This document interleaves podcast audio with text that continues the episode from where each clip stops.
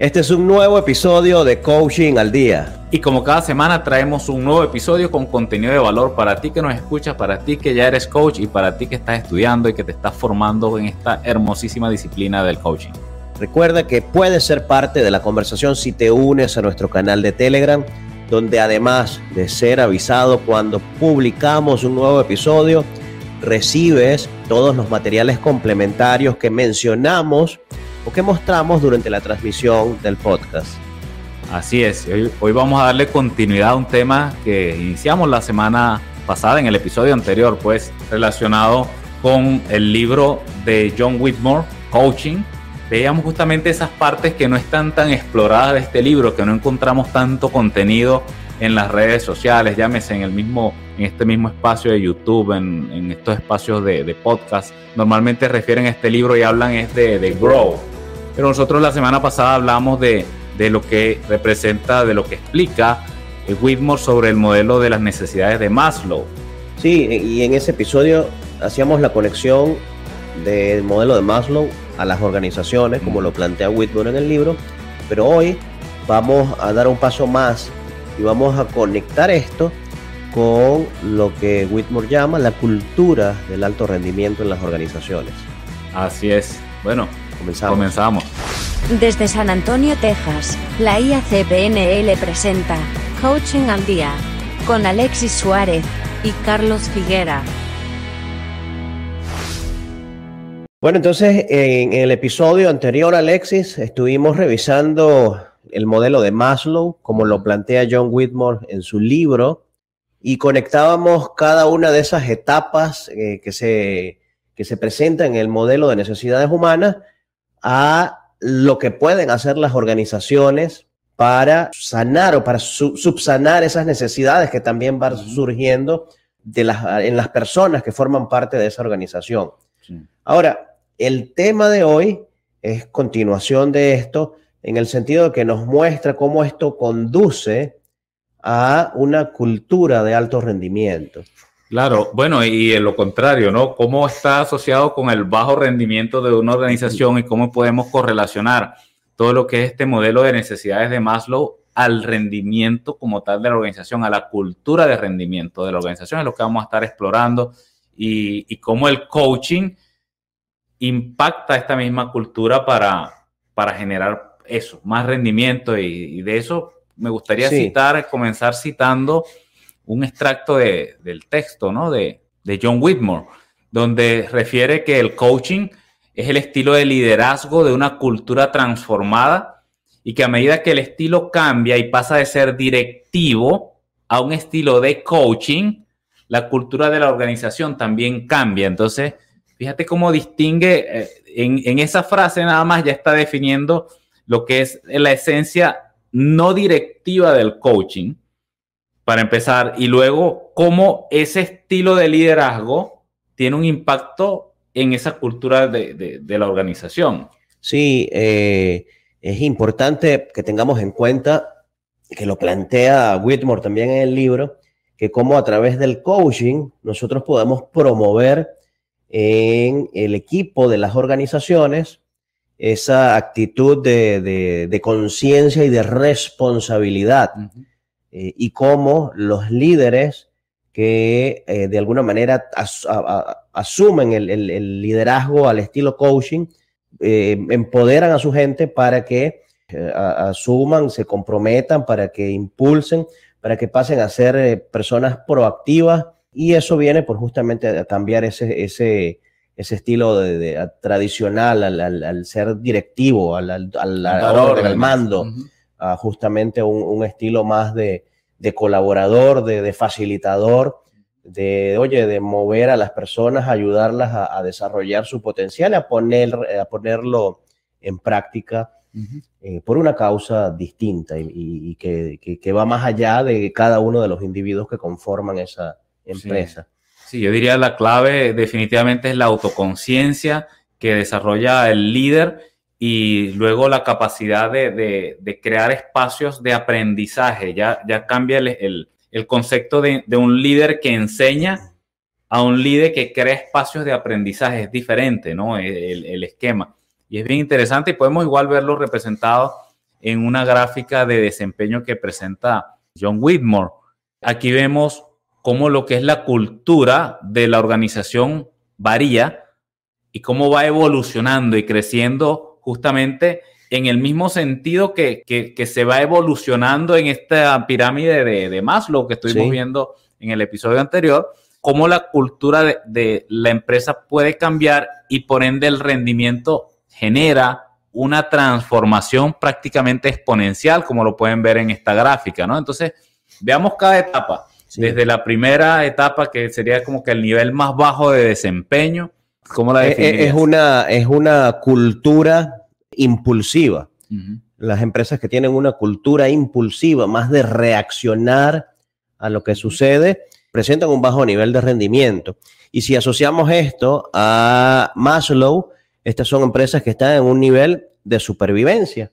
Aquí nos dice eh, Whitmore, el líder, las características del líder es pues, un líder caótico e incoherente. Mm.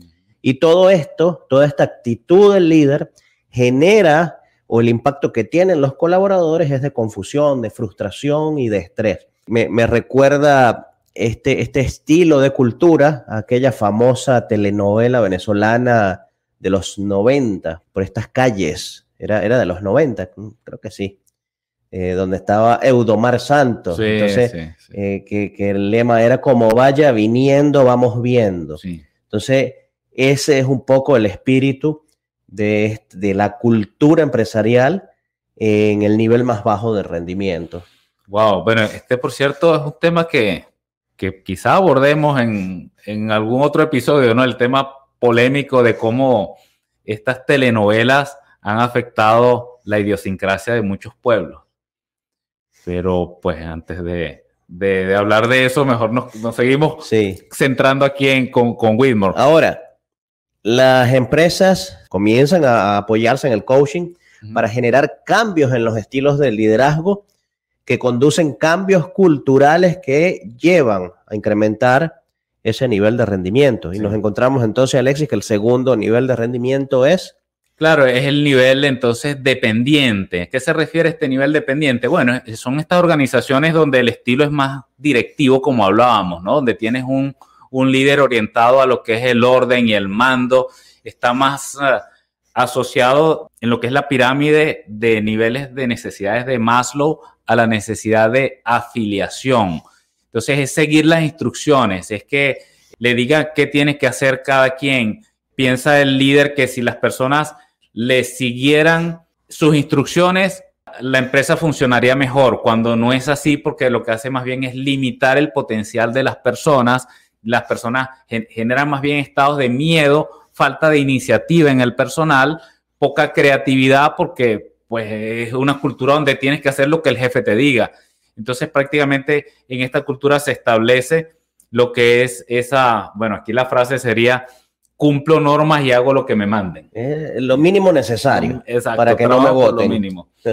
Entonces, sí, esto lo, menos. lo vemos en muchas organizaciones, ¿no? Que trabajan en este esquema. O sea, aquí se viene a hacer lo que hay que hacer y a seguir las instrucciones del jefe. Más nada. Aquí nadie, nadie piensa por sí mismo. Es, el, lo que llaman la, microgerencia. O sea, un, un líder, un gerente que pretende controlar hasta lo más mínimo que sucede. En estos días veía un, meme en, no sé, en Instagram, por allí lo veía, que decía excelente ambiente de trabajo y al fondo se veía una, como una hoja en una carpeta que decía el título control de salidas al baño. Ah. Entonces, fíjate al nivel de control que se llega allí en esa, en esa organización. Y eso sucede en empresas que tienen una cultura de muy bajo rendimiento. Sí, sí, aquí vemos cómo estas dos culturas de desempeño impulsivo y dependiente tienen un potencial muy bajo, un rendimiento muy bajo, y luego vemos que en la medida en que empiezas a evolucionar a estilos de liderazgo, de coaching, como esa curva de desempeño ya empieza a inclinarse y a subir de manera casi que exponencial y pasaríamos entonces a la siguiente etapa. A la siguiente, sí. Ahora, importante acotar aquí brevemente que tengamos en mente también la fórmula del rendimiento que nos presentaba Tim Galway, ah, en el juego interior del tenis, Tim Galway decía, el, el, rendimiento o el desempeño es igual a, las potencialidades menos las interferencias. Entonces, en estos dos eh, estilos culturales que hemos hablado hasta ahora, el impulsivo y el dependiente, hay muchísimas interferencias. Ahí lo pueden ver en el, en el gráfico, ¿no? Cómo está representado arriba las interferencias. Y entonces este, reduce el rendimiento considerablemente. Y abajo el potencial, entonces en verde cómo, cómo esa curva en la medida que crece genera más potencial para mejor rendimiento. Entonces acá en el, en el tercer estilo cultural ya nos movemos hacia un, hacia un rendimiento medio alto Aquí lo que predomina es el realce de esas potencialidades y eso lleva a que se incremente el desempeño. Aquí hablamos en el tercer nivel de una cultura independiente. Aquí, si lo comparamos con Maslow, hablamos que estamos en el nivel de satisfacer las necesidades de estima. Ya todo lo, biológico, lo de supervivencia se ha superado, se ha, se ha satisfecho. Incluso las de conexión, las de afiliación. Entonces vamos más hacia las de estima. Y aquí el líder, eh, lejos de ordenar, de, de microgerenciar, aquí el líder funge más como un facilitador del desarrollo de las personas y delega muchísimo, delega no solo actividades, sino también la responsabilidad. Aquí las personas están preparadas para asumir responsabilidad dentro de las organizaciones. Y obviamente esto hace que eh, que este estilo de liderazgo hace que las personas alcancen sus objetivos, se hagan responsables y trabajen muy bien en equipo. Eh, aquí las personas asumen esa actitud de, bueno, soy muy productivo. Y luego vamos al nivel 4 de rendimiento. Sí, esto aquí asociado al, en el modelo de necesidades de Maslow, ya la cúspide de esta pirámide, de ese triángulo que sería la autorrealización, es el modelo de cultura interdependiente, donde tenemos líderes que cooperan, que apoyan al equipo, que se comprometen no solo con, con el equipo consigo mismo, sino con el cliente, con la comunidad que van afuera, que trascienden, qué puede hacer esta organización incluso por el mundo, ¿no? Tienen, pueden inclusive tener una visión planetaria de lo que, de lo que hacen y del aporte que pueden estar dejando en la sociedad, en el planeta. Entonces es una, una cultura muy elevada y prácticamente aquí la frase sería tenemos éxito juntos. Mucho potencial, muy pocas interferencias, riesgos, sí, de que el líder asuma un rol de gurú al punto que, se olvide de dar el soporte que debe dar a la organización y haga que baje entonces el rendimiento, haciendo pues que disminuya o, que decaiga hacia eh, niveles más bajos como el independiente o el dependiente que ya hemos visto. Pero básicamente este es el, nivel más elevado de, sí, cultural. Me, recuerda mucho esta, esta propuesta eh, de Whitmore al nivel de, al, modelo del liderazgo situacional, que, creo que vale la pena en algún momento lo, lo toquemos en un episodio. Y este nivel 4 está asociado a un alto nivel de preparación y de madurez de los colaboradores que, que trabajan en ese equipo. Esa persona sabe hacerlo, lo quiere hacer, lo hace lo mejor posible. Fíjate, hay algo interesante que también ha cambiado un poco ese entendimiento que se tiene hoy en día de lo que es el alto rendimiento. Fíjate que hay un fenómeno interesantísimo que se está dando acá en Estados Unidos, lo vemos a cada rato, el del fenómeno de la gran renuncia de, bueno, de, la cantidad masiva de personas que han renunciado a sus puestos de trabajo y a todos lados donde tú vas, siempre ves el avisito de estoy contratando. Mira, en todos lados donde tú vas, es asombroso. Ahora, se han dado varias cosas, ¿no? Para que esto llegue al punto al que está hoy en día. La pandemia, de alguna manera, retrasó la idea que tenían de renunciar a sus trabajos muchas personas. Como había mucha incertidumbre, Mucha mm. gente se, se contuvo de dejar sus puestos de trabajo y bueno, ya salió la pandemia y están buscando otras cosas que hacer. Se acostumbraron también al trabajo remoto, mm. están reacios a volver a sus puestos eh, presenciales y muchas otras cosas. Pero a lo que, a lo que está llevando todo esto es a que el paradigma del rendimiento cambie porque se ha hablado tradicionalmente y sobre todo acá en Estados Unidos al tema del crecimiento, crecimiento, crecimiento, crecimiento. Y es importante entender que hoy en día eso tiene que cambiar un poco más hacia lo que es la sostenibilidad. Es decir, están bien los resultados, está bien la productividad, pero tiene que ser a niveles sostenibles, porque no, hay, no hay cuerpo que lo resista. ¿eh? La, gente se cansa. Eh, las prioridades de las personas están cambiando también. Y como líderes, eh, como gerentes, como supervisores en una organización, tenemos que comenzar a tener esa conciencia de que las personas tienen derecho también, oye, a, tener calidad de vida, a, no, a, ¿cómo es? a lo que dicen por allí, a trabajar para vivir y no a vivir para trabajar. Entonces, requiere un cambio de paradigma allí importante, no solo de las empresas, también del propio trabajador. Sí, sí, bueno, en eso que, que plantea Carlos, creo que también tiene que ver el tema generacional, que lo hablamos en el, creo que en el episodio pasado, sí.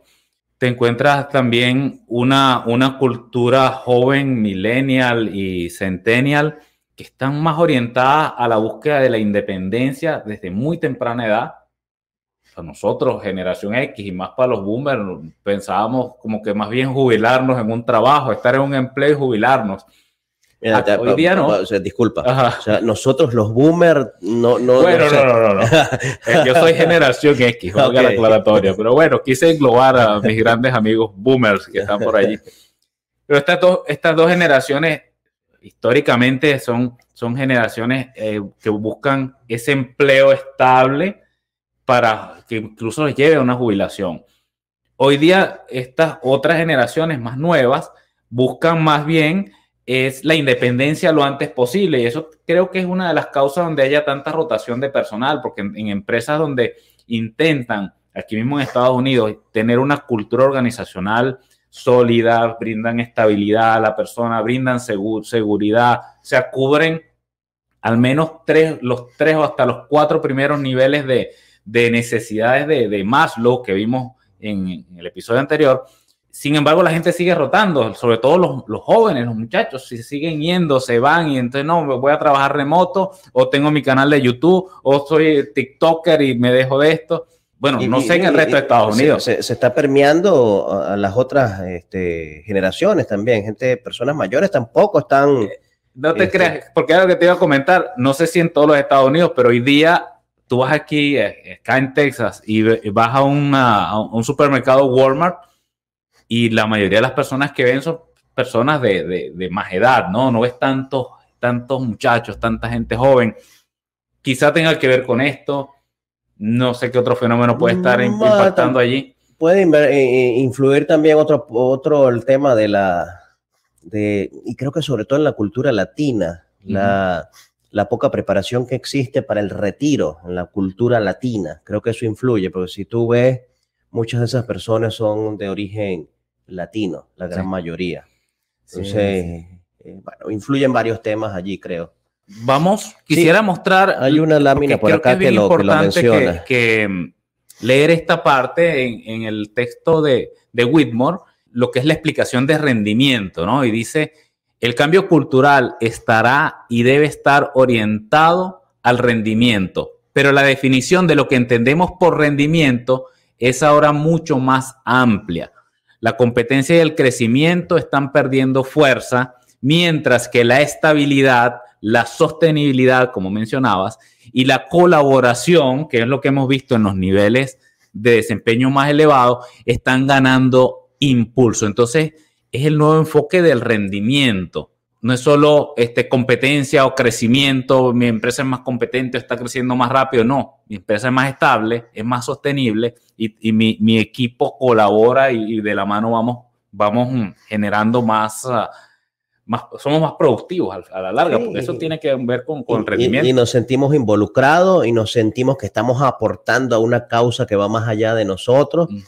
Eh, y todo esto me da a entender esa frase que, que, cada vez creo, pues que encuentro por todos lados factores que la apalancan, eso de que la gente no renuncia a los trabajos, la gente renuncia a los jefes, porque justamente son estas personas que tienen el liderazgo de estas organizaciones que crean esa cultura, oye, en la que la gente no se siente cómoda, no siente que está haciendo algo útil, no siente que está prosperando y que está creciendo, y no solo a nivel económico, sino a nivel intelectual, a nivel personal, a nivel espiritual. El problema también es, que muchas veces entramos en, las organizaciones entran en esa carrera de la rata, ¿no? Donde tienes un líder que utiliza un modo de liderazgo muy directivo, hace que una empresa se venga a niveles culturales bajos, con un rendimiento bajo, enseña a otros líderes a comportarse del mismo modo y entramos en la carrera de la rata. Entonces el líder, el líder que sube, que asciende, o los que están abajo y ascienden, mantienen ese mismo estilo de liderazgo. Y allí si no hay una intervención de coaching auténtica, seria y transformadora, la empresa difícilmente crece. ¿Y qué es lo que hace que en cierto modo se sostenga por cierto tiempo ese estilo de liderazgo?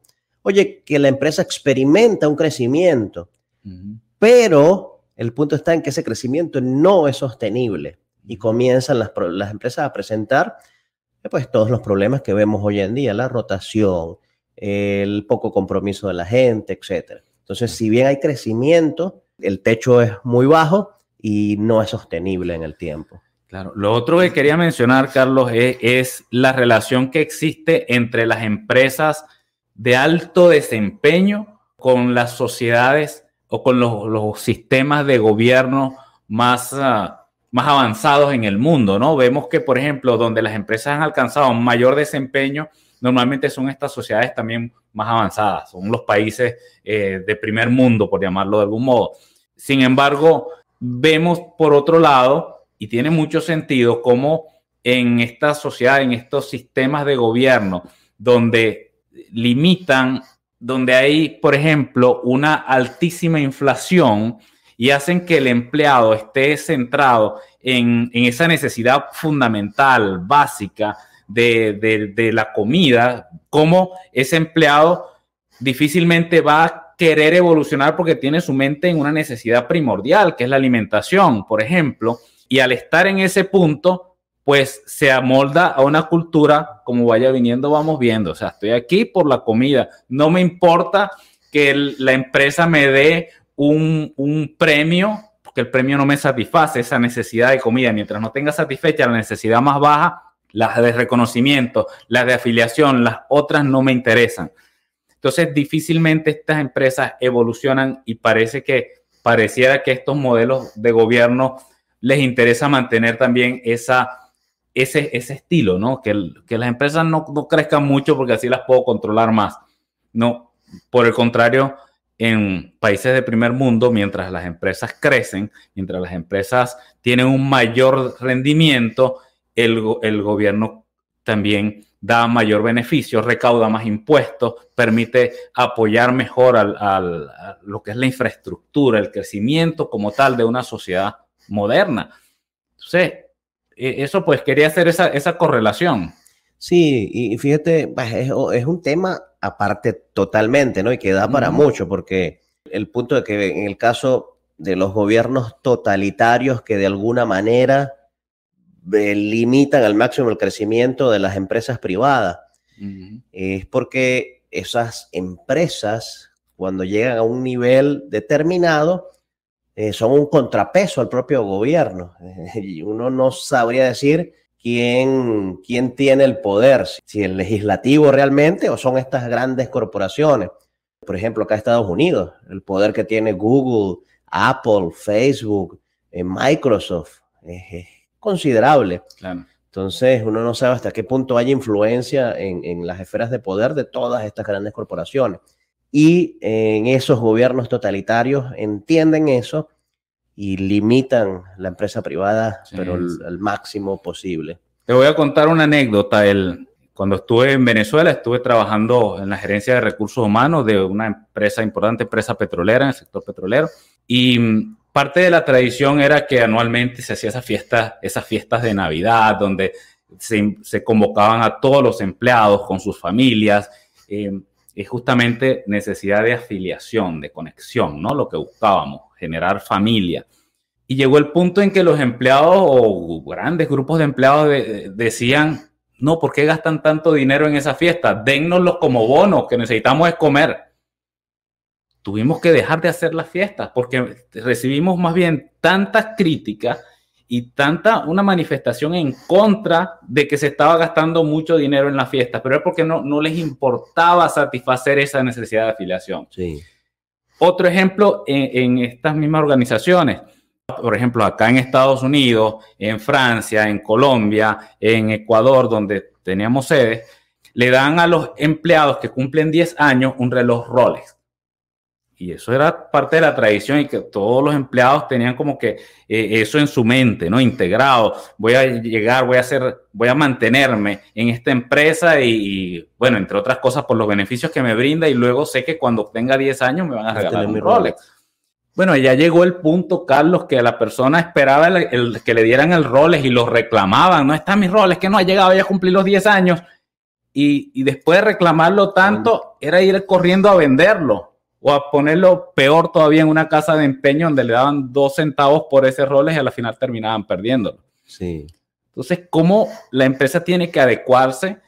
Ciertamente, puede decir, la empresa puede decir, ajá, yo quiero impulsar eh, eh, generar una cultura de alto desempeño donde logre satisfacer todas esas necesidades, pero si no logra satisfacer la más baja y donde además tienes un sistema de, de, de Estado, de gobierno que te impide satisfacer esa necesidad, ¿cómo tú puedes implementar políticas que te que permitan entonces satisfacer las siguientes necesidades y elevar el desempeño de esta organización. Necesariamente hay que tomar en cuenta el contexto en el que está creciendo esa empresa para, para poder tomar las medidas adecuadas y que realmente eh, motiven e impulsen a la gente a hacerlo lo mejor posible. Sí. Bueno, en positivo, desde el coaching, vamos, quiero, sí, continuemos con la, la, siguiente cita que, que hacemos de, del eh, libro de Whitmore. Aquí lo que, lo que resume un poco es cómo se mueve ese, ese paradigma de cambiar el entendimiento que tenemos sobre el rendimiento. Exactamente. Dice la jerarquía, o sea, aplicando lo que es esta cultura de, de liderazgo de coaching en una organización, entonces explican que la jerarquía da paso al compañerismo y a la colaboración, mientras que por otro lado la, culpa, la culpabilización se convierte en una evaluación honesta que conduce al aprendizaje. La motivación externa se ve sustituida por la interna, las barreras de protección caen a medida que los equipos se refuerzan, el cambio ya no asusta, sino que es bienvenido y satisfacer al jefe se convierte en complacer al cliente. La apertura y la honestidad sustituyen al secretismo y a la censura. La presión laboral se convierte en un reto y las reacciones de apagafuego a corto plazo desaparecen en favor de un pensamiento estratégico a largo plazo. Sí, entonces... Creo que eh, lo tenemos resumido, ¿sí? En, esta tabla que tenemos acá en pantalla, que eh, recuerda que todo este material te lo enviamos al grupo de Telegram y el acceso directo lo tienes acá en las notas del episodio.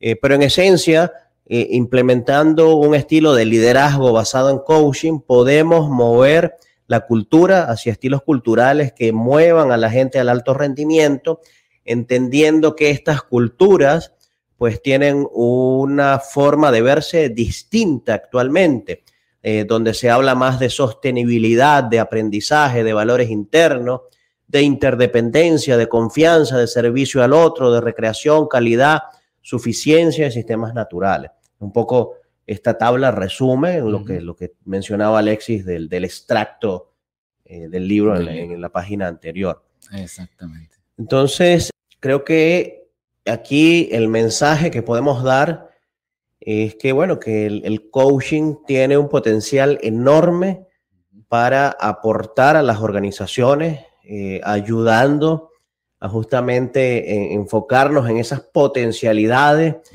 para ayudarlas a, que crezcan y reducir al mismo tiempo las interferencias y para convertir a esos líderes en líderes coaches que promuevan el alto rendimiento, pero el rendimiento entendido con este nuevo paradigma del que hemos estado hablando. Claro, claro, y generar autoconciencia, generar responsabilidad, especialmente entendiendo qué depende de la organización según el entorno donde se encuentre, según los recursos con los que encuentre y, se- y de acuerdo incluso al, empleado, a los líderes con los que cuenta, qué cosas tiene que hacer para transformarse internamente y que luego ese impacto interno eh, crezca, o sea, se refleje, se vea reflejado hacia afuera. Entonces, el, el coaching como herramienta de autodescubrimiento personal, vemos ahora la aplicación que puede tener en una organización para elevar su desempeño. Sí, entonces, bueno, nada, la invitación a que se unan al, al canal de Telegram, a que aporten sus comentarios al tema, sus maneras de ver lo que es una cultura de, de alto rendimiento, que nos cuenten también cómo es la experiencia que tienen ustedes en sus organizaciones. Consideren que están en un nivel 1, 2, 3 o 4 de rendimiento. Nos encantaría saber eso. Por cierto, nos pueden preguntar de pronto, ajá, ok, chévere, el coaching, el coaching hace todo esto, sí lo puede hacer. Quizá alguien se preguntará, "Ah, pero ¿cómo? ¿Verdad? Yendo ya lo a- aterrizando la idea, ¿cómo lo hace? Bueno, creo que deberíamos invitar, Carlos, te propongo a un experto en coaching organizacional para que nos explique cómo se hace una intervención de coaching en las organizaciones, a los equipos de trabajo y a los incluso a los directivos y nos den pues un poco más aterrizada el cómo, cómo se lleva a cabo este proceso. Seguro, seguro que sí. Entonces, hasta la próxima. Hasta la próxima.